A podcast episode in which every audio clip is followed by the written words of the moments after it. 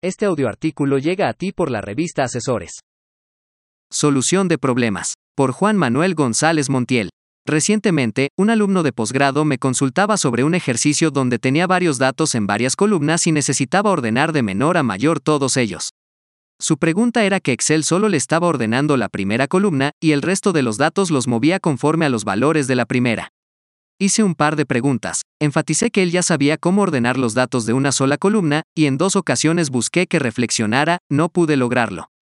Tuve que explicarle que si ya había encontrado que una columna sí podía ordenarse, pues que pusiera todos los datos en una sola columna.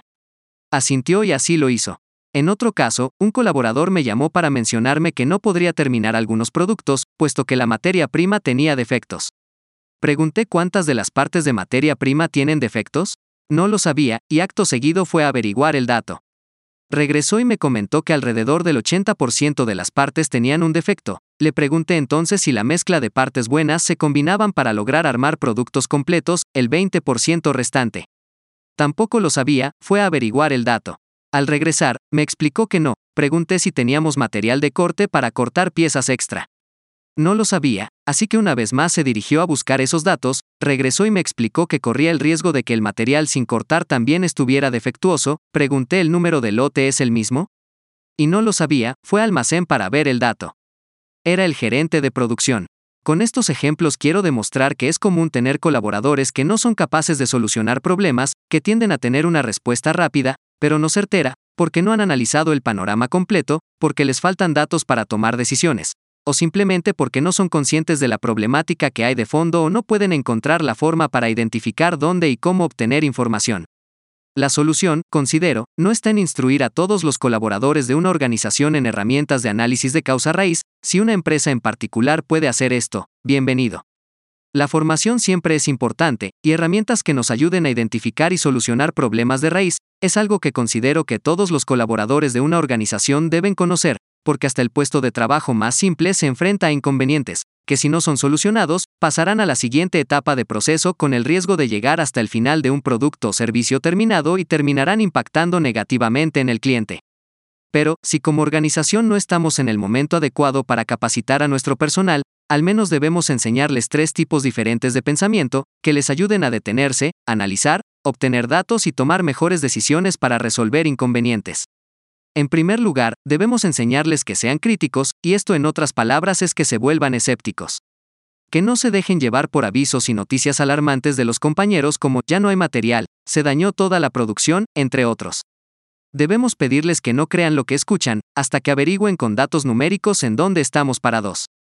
Debemos conocer y comprender el fenómeno del que estamos hablando de forma objetiva y verdadera, por lo tanto, los colaboradores no deben reaccionar inmediatamente, sino constatar con sus ojos y sus datos que el problema existe. Y siempre, siempre, recabar datos. Edward Deming, gurú de la calidad, dijo, sin datos, solo eres otra persona con una opinión. La forma de dar objetividad y asegurarse que se conoce lo que está sucediendo es midiendo la situación. Cuando sabemos que el 80% del material se ha desperdiciado, que solo 40 de 200 productos serán terminados, que 8 de cada 10 clientes nos recompran, solo entonces conocemos la situación real y podemos comprender la magnitud de lo que llamamos problemas. A todos los colaboradores de la organización se les debe enseñar a hablar con datos, y para hacerlo, deben aprender a medir, para así obtenerlos.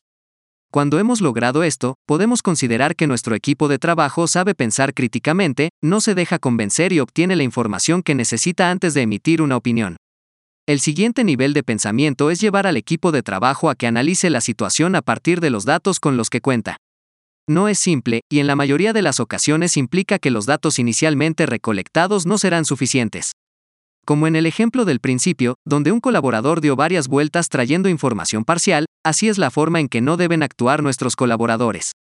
Debemos saber orientarlos y pedirles poco a poco, que no solo recaben los datos iniciales, sino que se pregunten si han descompuesto el problema en todas sus partes, si han analizado y recabado datos de cada una de ellas. Una forma sencilla es preguntarse varias veces por qué.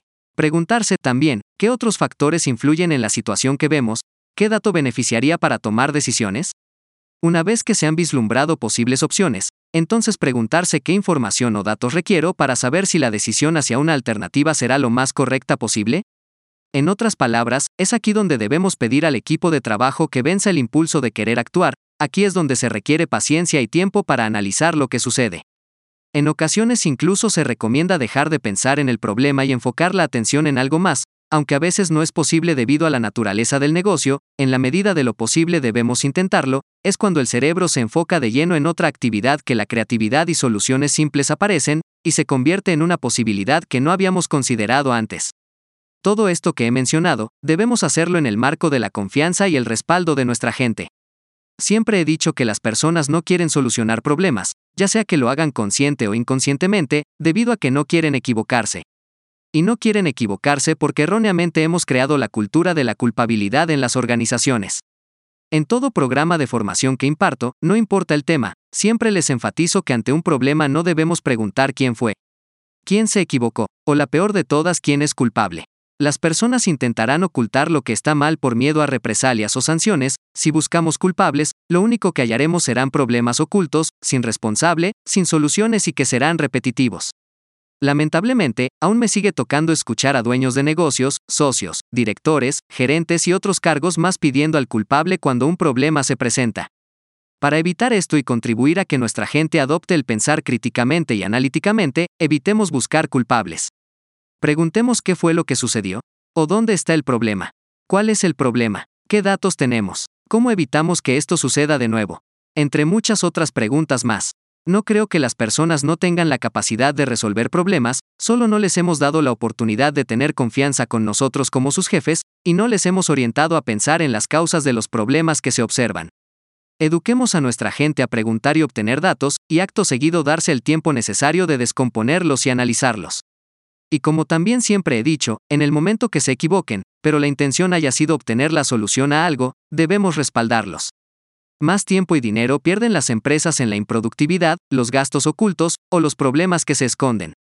Algunos errores que absorber con tal de desarrollar una capacidad de solución de problemas en nuestra gente, provocará que en el largo plazo, así es, lo enfatizo, solo en el largo plazo, nuestra organización estará conformada por personas capaces de actuar y resolver ágilmente, aunque el largo plazo es difícil de aceptar para muchos de nosotros como dueños o líderes, preguntémonos a nosotros mismos ¿queremos un resultado en este año, o queremos una empresa que dure décadas e incluso generaciones? El largo plazo no es malo, solo debemos comprender que una de las finalidades de una empresa es subsistir por generaciones, el largo plazo no nos gusta como personas, pero para las organizaciones es un parpadeo de ojos.